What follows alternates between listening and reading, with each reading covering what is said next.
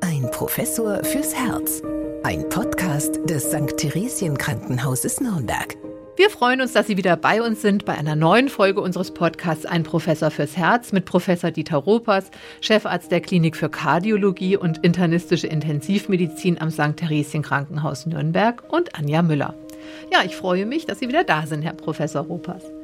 Ich freue mich auch sehr. Bei der Vorbereitung auf unsere heutige Podcast-Folge bin ich auf ein Zitat der Schriftstellerin Marie von Ebner-Eschenbach gestoßen und die sagt, an Rheumatismus und an wahre Liebe glaubt man erst, wenn man davon befallen wird. Ja, und so wie das Verliebtsein merkt man in der Regel auch einem Menschen erst einmal nicht an, dass er an Rheuma, also unserem heutigen Thema, erkrankt ist, denn die Krankheit ist zunächst äußerlich nicht zu sehen. Was ist denn Rheuma genau? Also Rheuma ist zunächst mal eine Vielzahl an Erkrankungen, die man darunter zusammenfasst, eben Erkrankungen des rheumatischen Formenkreises, die alle Organe im Prinzip betreffen können. Gemeinhin, viele verstehen darunter natürlich den Gelenkrheumatismus. Das ist das, was man vielleicht von früher kennt, von der Oma, die über Gelenkschmerzen klagt. Aber es gibt eben auch innere Organe, die betroffen sein können. Es gibt bindegewebige Strukturen, die betroffen sein können.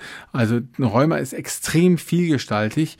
Die einzige gemeinsame Grundlage ist eben, dass sich hier Abwehrmechanismen und das Immunsystem gegen körpereigene Strukturen wendet und auf diese Weise dann eben Entzündungsreaktionen in Gang äh, kommen, die tatsächlich auch nur schwer zu behandeln sind. Aber das, das Rheuma, was man eben gemeinhin ähm, unter Rheuma versteht, das ist eben das Gelenkrheuma und ähm, das eben dann über eine Funktionseinschränkung eben auch irgendwann mal zu einer Zerstörung der Gelenke äh, führt und dann sieht man es schon. Also wenn so ein Krankheitsverlauf lange Zeit hat, sich zu entwickeln, dann äh, sieht man das dem Patienten auch an. Und früher, als es noch nicht so gute Therapien gab, da hat man ja ganz viele Patienten gesehen, die eben durch Rheuma schwer gezeichnet waren, die Gelenke an den Händen insbesondere äh, missgestaltet waren und die Funktionseinschränkung so war, dass man eben fast nicht mehr damit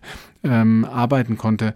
Also das war das klassische Rheuma, aber es gibt, wie gesagt, viele, viele andere Formen, äh, die man unter rheumatischen Formenkreis äh, zusammenfasst.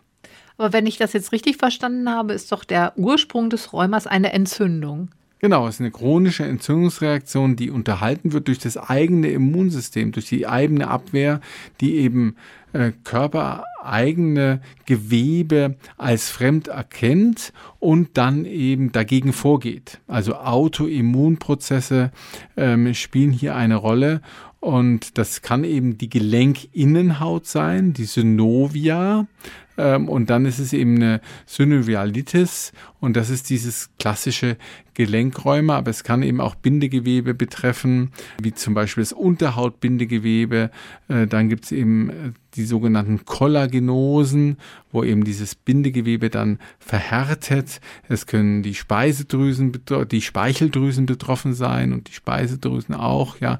Das Sjögren-Syndrom, wo man also ganz trockenen Mund, trockene Augen hat, äh, ist auch in einer Form von Rheuma, aber es gibt auch ähm, Entzündungen der Gefäße, Vaskulitiden, ähm, die unter den rheumatischen Erkrankungen zusammengefasst werden. Also Autoimmunprozesse, die chronische Entzündungen auslösen, das ist Rheuma.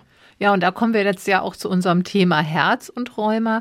Denn wenn es jetzt um die Entzündung der Gefäße geht, dann betrifft es ja möglicherweise dann auch die Herzgefäße, oder? Die Herzkranzgefäße? Also es gibt ein äh, klassisches ähm, rheumatisches Krankheitsbild ist das sogenannte Kawasaki-Syndrom.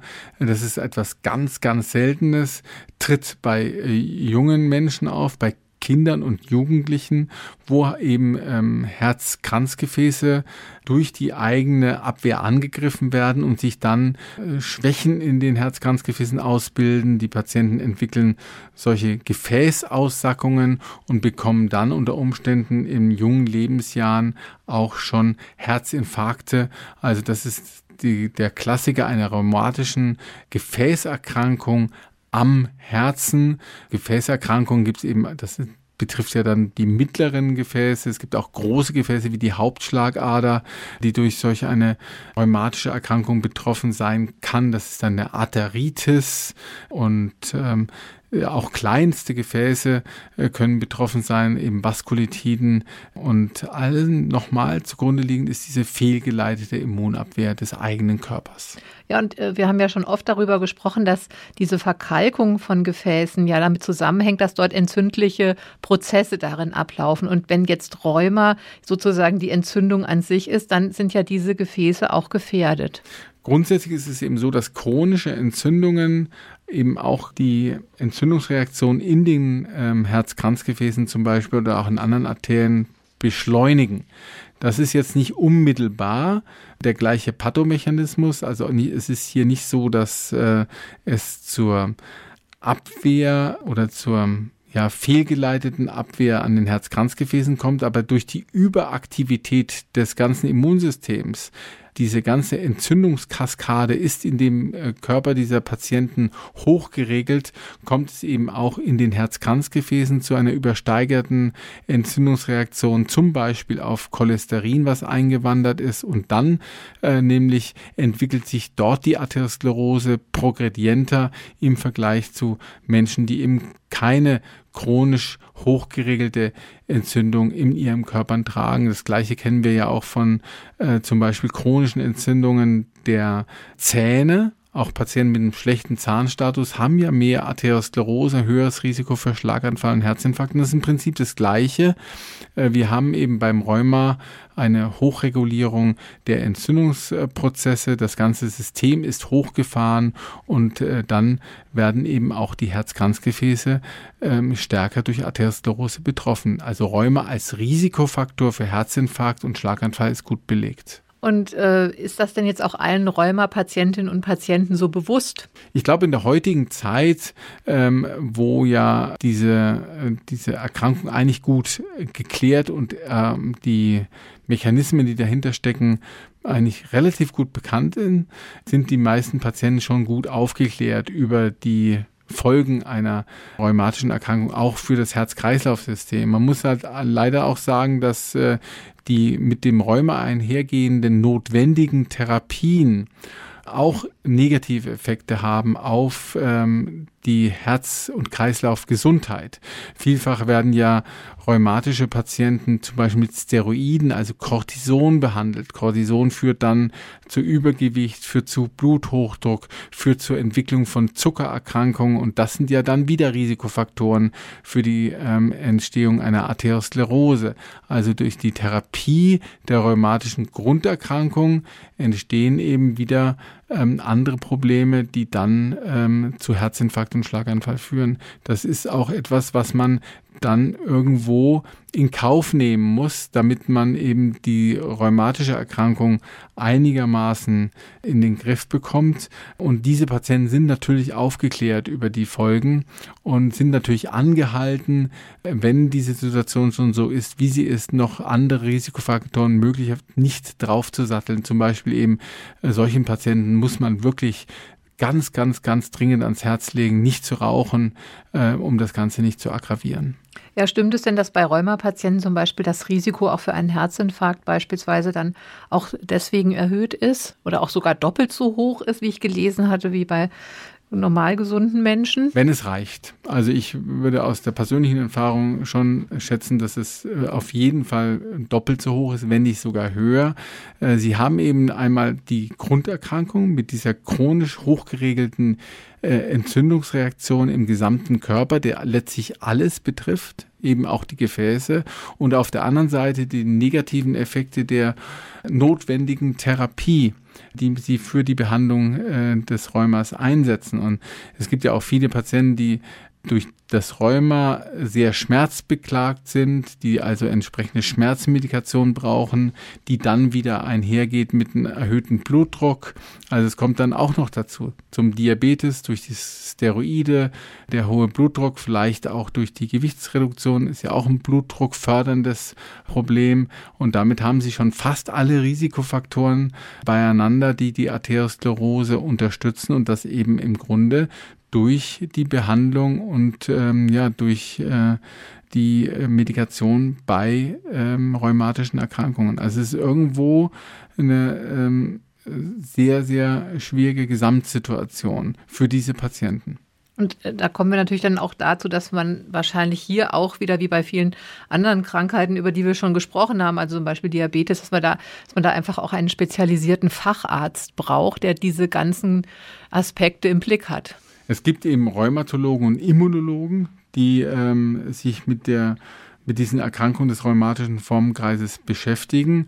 Und ich glaube, jeder betroffene Patient sollte einen solchen Facharzt haben, auch schon deswegen, weil die Entwicklungen auch in der Therapie der rheumatischen Erkrankungen enorm sind. Also gerade wenn ich an die ähm, Antikörpertherapien denke, wo wir sozusagen fast in Monatsabständen neue therapeutische Ansätze sehen, ist es, glaube ich, grundsätzlich sehr, sehr wichtig, dass Sie einen Experten haben, der auch mit seinem Wissen immer auf der Höhe der Zeit ist. Denn früher ist einem wirklich nicht viel mehr eingefallen als äh, ja nicht solidale Antiphlogistika, wie zum Beispiel Voltaren, Diclofenac, ähm, äh, solchen Dingen zu geben und dann noch ein bisschen Cortison. Das war eigentlich das, was alle Patienten genommen haben. Heute ist die Therapie sehr viel ausgefeilter. Ähm, es gibt eine Vielzahl an Medikamenten, mit denen man abhängig von der jeweiligen Erkrankung, denn wie gesagt, sie sind sehr, sehr unterschiedlich, betreffen ganz unterschiedliche Organsysteme, eben äh, behandeln kann und dabei aber auch die äh, Interaktion im Blick haben muss mit anderen Medikamenten. Vielfach ähm, schwächen oder verstärken sich ja gerade die beim Rheuma eingesetzten Medikamente gegenseitig, auch wenn man gleichzeitig noch Herz-Kreislauf-Medikamente nimmt. Also hier braucht's Expertise, hier braucht's äh, Kollegen, die wirklich auf der Höhe der Zeit der Therapie sind und deswegen braucht es die Fachärzte dazu und das sind nun mal die Immunologen und die Rheumatologen. Und äh, Sie arbeiten dann wahrscheinlich auch mit diesen Fachärzten dann bei der Behandlung der Patienten eng zusammen. Also alle unsere Patienten, die ähm, mit rheumatischen Problemen ähm, bei uns sind, auch mit kardiologischen Problemen dann vergesellschaftet äh, sind, das gleichzeitig haben, den empfehle ich eine kardiologische und eine rheumatologische Mitbetreuung. Also das sind dann tatsächlich zwei Fachärzte, wo die sich in regelmäßigen Abständen ähm, vorstellen müssen, die Patienten. Was mir jetzt noch nicht so ganz klar ist, wenn diese, äh, der Ursprung dieser rheumatischen Erkrankung diese Entzündung ist, aber wann wird da sozusagen mal das Startsignal gesetzt für diese Entzündung? Also wie ist das ein schleichender Prozess oder ist, welche Auslöser gibt es da? Das äh, scheint mir jetzt noch nicht ganz klar zu sein. So richtig klar ist es auch nicht. Es ist äh, etwas, was auch mit einer genetischen Prädisposition zu tun haben. Vielfach ist es ja so, wenn die, die Mutter Räume hatte, dann hat es die Tochter auch. Also das spielt sicher eine gewisse Rolle. Aber auch Infekte, Infektabwehr spielt eine gewisse Rolle. Also wenn Sie einen bakteriellen Infekt haben ähm, oder einen anderen, dass Sie dann eben zu so einer übersteigenden Hochregulation Regulierung des Immunsystems äh, kommen, die dann sich irgendwann auch gegen eigene Körperstrukturen wendet. Ganz interessant in dem Zusammenhang ist zum Beispiel das rheumatische Fieber. Das rheumatische Fieber ist eine Erkrankung, die ausgelöst wird durch einen Streptokokkeninfekt. Also Streptokokken sind sehr häufige Bakterien, mit denen man sich eben leicht infizieren kann. Und früher ähm, Gott sei Dank nicht mehr ganz so häufig in der Jetztzeit. Früher äh, haben sich dann dadurch eben ja Prozesse entwickelt, die gegen ähm, die ja, das Gewebe der Herzklappen gerichtet waren. Also Streptokokken ähm, haben eine Abwehr ausgelöst und diese Abwehr hat dann eben auch gegen ja, gegen körpereigenes Klappengewebe sich gerichtet und dann dort eben eine Herzklappenentzündung unterhalten, die auf ähm, mittelfristig oder längerfristig zu einer Zerstörung dieser Klappe geführt hat. Das ist dann meistens die Mitralklappe gewesen und das hat sich eben ausgedrückt in Form von unklaren Fieber, rheumatisches Fieber. Interessanterweise eine Erkrankung, die durch den Einsatz von Antibiotikern jetzt Gott sei Dank in unseren Breiten nur noch sehr selten ist. Allerdings zum Beispiel in Ländern wie Indien kommt dieses rheumatische Fieber ähm, sehr viel häufiger vor, wo die Antibiotikagabe auch im Kindesalter noch nicht so verbreitet ist. Also hier lernt man aber auch etwas über die Entstehung von Rheuma. hier kommt es zu einem Infekt, eben ein Streptokokkeninfekt, der löst eine Reaktion aus und diese Reaktion richtet sich dann irgendwann gegen körpereigenes Gewebe. Also das wäre zum Beispiel ein Beispiel, wie so eine Erkrankung entstehen kann.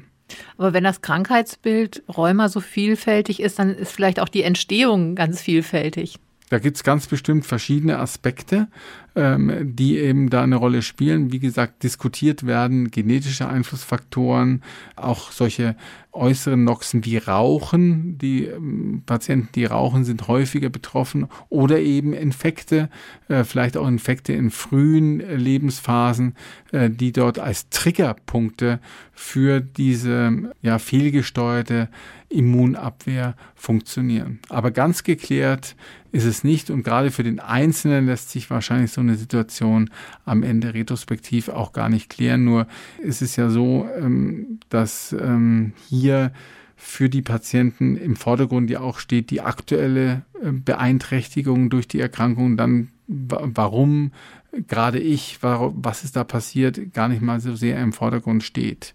Da ist aber viel Forschung unterwegs, damit man auch hier äh, in die Prophylaxe hineinkommt, dass eben äh, idealerweise sich solche Erkrankungen nicht ähm, entwickeln. Nur da ist so viel Licht noch nicht am Horizont erkennbar. Und es äh, zieht sich wahrscheinlich auch durch alle äh, Altersgruppen. Also da, man ist nicht, auch das höhere Alter ist vor rheumatischen Erkrankungen nicht gefeit.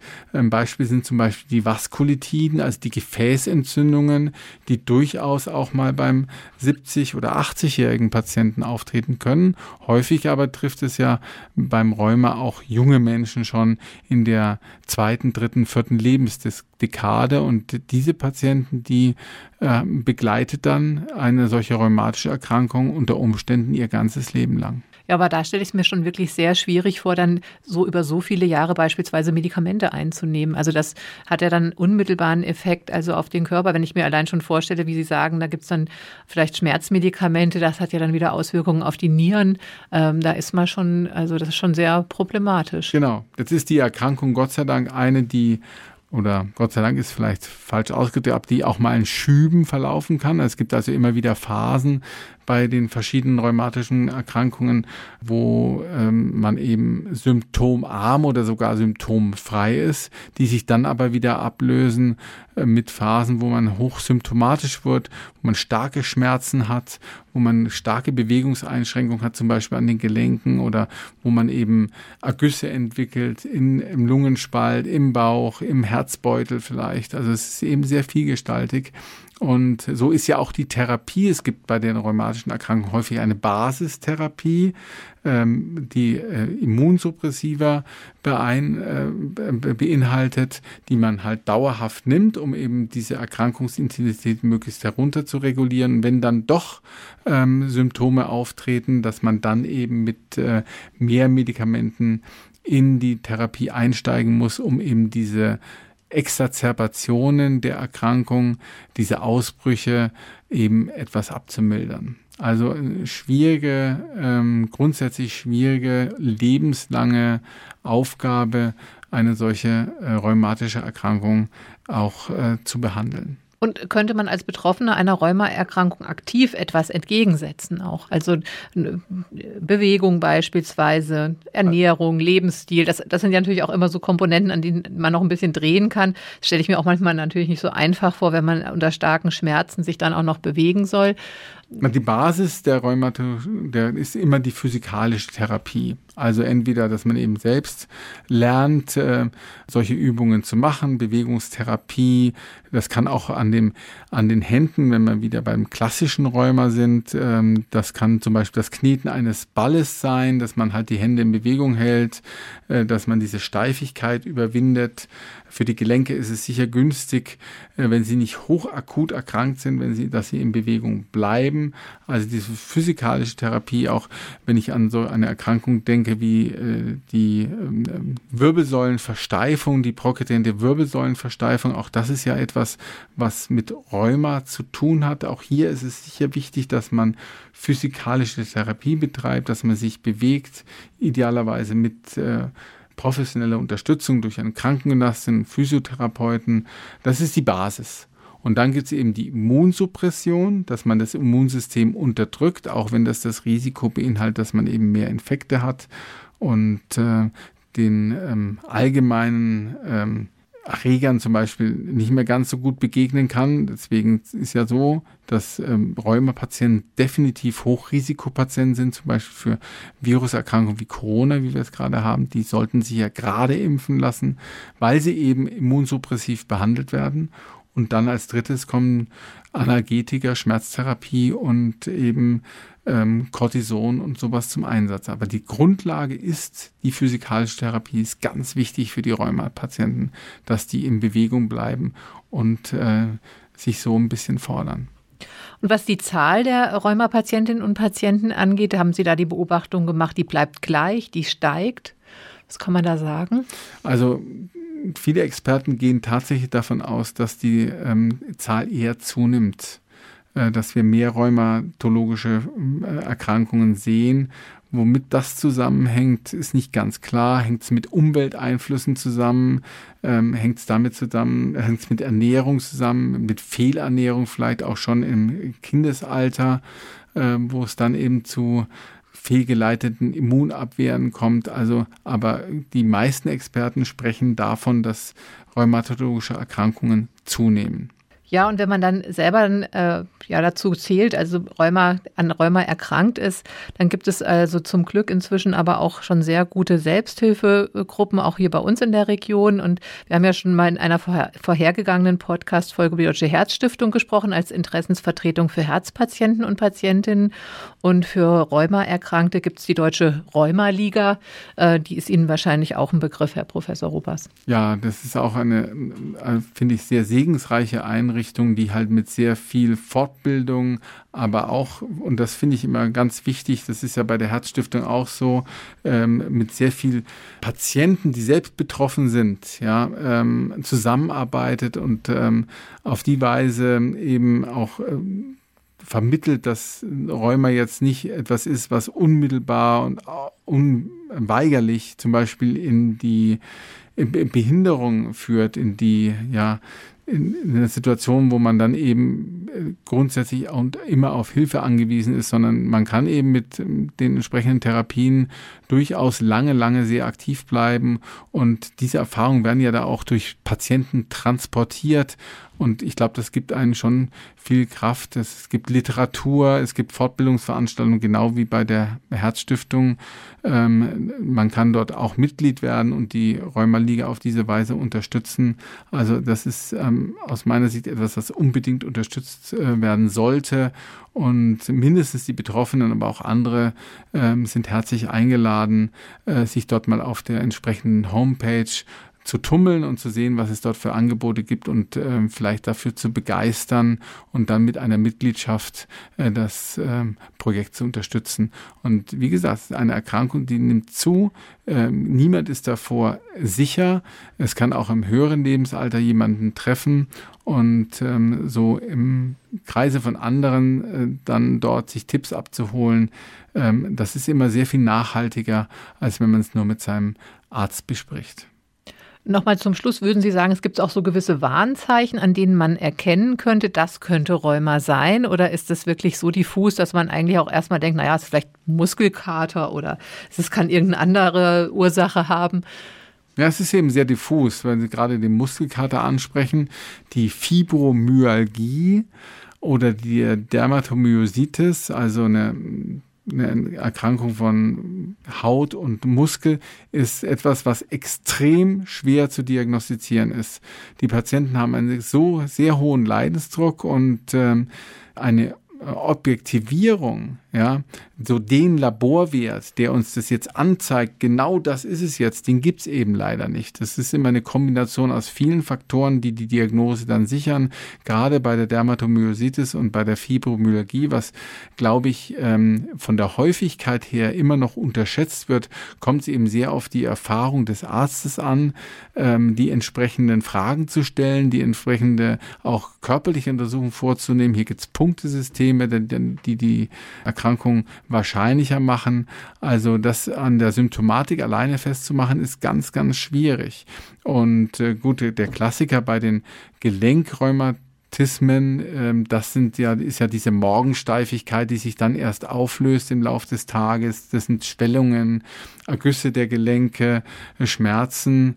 Aber ähm, das ist eben etwas, wo die Erkrankung ja dann schon voll am Laufen ist. Wenn man also von äh, ersten Zeichen spricht, ist es wirklich ganz, ganz schwierig, weil die Symptome so unspezifisch ist. Und wer hat nicht schon mal am Morgen mal Schmerzen in der Hand gehabt oder einen Muskelkater, der eigentlich nicht gut erklärt ist. Und dann ist es doch Gott sei Dank in vielen Fällen kein Rheuma, was sich dort anbahnt. Aber die Diagnose ist, wie gesagt, nicht einfach und ähm, viele der Patienten haben dann schon eine entsprechende Leidensgeschichte hinter sich, bevor sie dann eben entsprechend diagnostiziert und dann auch gezielter therapiert werden. Wahrscheinlich auch vielleicht so eine Ärzte-Odyssee, weil man irgendwie noch nicht so richtig dann äh, den richtigen Arzt gefunden hat. Man geht dann vielleicht erst zum Orthopäden, dann wieder zum Hausarzt, äh, aber der Rheumatologe ist dann vielleicht noch gar nicht so im Blick. Ja, ganz genau. Also Herziodysie ist das Richtige, äh, was man ganz, ganz häufig sieht. Zwischen Allgemeinmedizinern, Rheumatologen, Orthopäden geht es dann unter Umständen hin und her, weil es auch der Rheumatologe nicht immer leicht hat, ähm, die entsprechende Diagnostik zu ja, richtig einzuordnen. Es ist eben, gerade wenn auch innere Organe betroffen sind, gar nicht einfach, hier die Diagnose zu stellen. Und nochmal, es gibt eben nicht den einzelnen Laborwert, der dann die Erkrankung anzeigt. Natürlich gibt es den Rheumafaktor, aber viele Menschen haben einen Rheumafaktor im Blut und äh, den man nachweisen und messen kann, auch äh, in der Menge bestimmen kann. Aber das heißt noch lange nicht, dass man dann auch tatsächlich ein Rheumapatient ist. Also das äh, ist äh, schwierig und hier gibt es natürlich auch Entwicklungen um die Diagnostik etwas voranzutreiben. Auch bildgebende Verfahren im Übrigen, die halt Entzündungsprozesse anzeigen, die man vielleicht von außen sonst nicht sehen würde. Und auch die Kernspintomographie zum Beispiel von Gelenken äh, hat inzwischen Erkenntnisse gewonnen, Rheuma nicht invasiv zu äh, diagnostizieren und das wahrscheinlicher zu machen. Also hier ist schon so, dass sich äh, durch die Entwicklungen der letzten Jahre Fortschritte ergeben haben, weil wie bei allen anderen Erkrankungen ist es ja auch hier so, dass äh, je frühzeitiger man die Diagnose stellt und mit der Therapie beginnt, desto besser ist es für die Patienten, desto besser ist es für die Prognose und auch für die ähm, ähm, Intensität der Symptomatik. Und wenn erstmal nachhaltig Schäden an den Organen eingetreten sind, ist es halt häufig relativ spät, dann noch ähm, das Steuer herumzureißen. Ja, also umso wichtiger erscheint es mir nochmal, also sich wirklich gut zu informieren. Da gibt's eben inzwischen gute Möglichkeiten auch im Netz. Wie gesagt, wir haben die Rheumaliga schon erwähnt, auch Selbsthilfegruppen. Ich kann mir vorstellen, dass bei so einer lebenslangen chronischen Erkrankung der Patient oder die Patientin dann selber sozusagen zum Spezialisten oder zur Spezialistin wird, ähm, wie es ja dann oft so ist, wenn man sich dann doch über einen längeren Zeitraum mit einer eigenen Krankheit beschäftigen muss. Ja, es gibt tatsächlich Patienten, bei denen das im Kindesalter anfängt. Äh, Juveniler Morbus Still zum Beispiel wäre so eine, eine Bezeichnung für einen jugendlichen ähm, rheumatische Erkrankung, die eben dann äh, einen das ganze Lebensalter begleitet und gerade in der heutigen Zeit mit den Möglichkeiten, wo man sich wirklich ubiquitär informieren kann ähm, da sind viele Patienten ähm, wirklich auf der Höhe der Zeit und von denen kann man dann natürlich lernen. Und man lernt, glaube ich, und das ist, denke ich, bei den Selbsthilfegruppen ja immer ganz wichtig, dass man eben äh, sieht, dass es auch geht, dass man mit der Erkrankung auch gut zurechtkommen kann, dass es immer wieder Patienten gibt, die damit leben, lernen und auch gut leben lernen. Und ich glaube, diese Vorbildfunktion, die zeichnet diese Selbsthilfegruppen besonders aus. Und deswegen wird es von mir immer maximal unterstützt, um welches äh, Krankheitsbild es auch immer geht. Es ist bestimmt hilfreich, sich da mal umzusehen. Und äh, ja, dann sieht man ja, ob man dahin passt, ähm, ob einen das etwas gibt.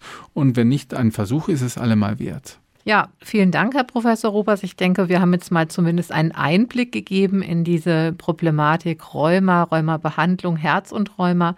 Für heute vielen Dank. Zum Schluss noch der Hinweis, wenn Sie eine Frage an Professor Rupers haben oder uns ein Thema für unseren Podcast vorschlagen wollen, das wir mal aufgreifen sollen, dann schreiben Sie uns an herzzentrum.theresien-krankenhaus.de. Wir freuen uns darüber.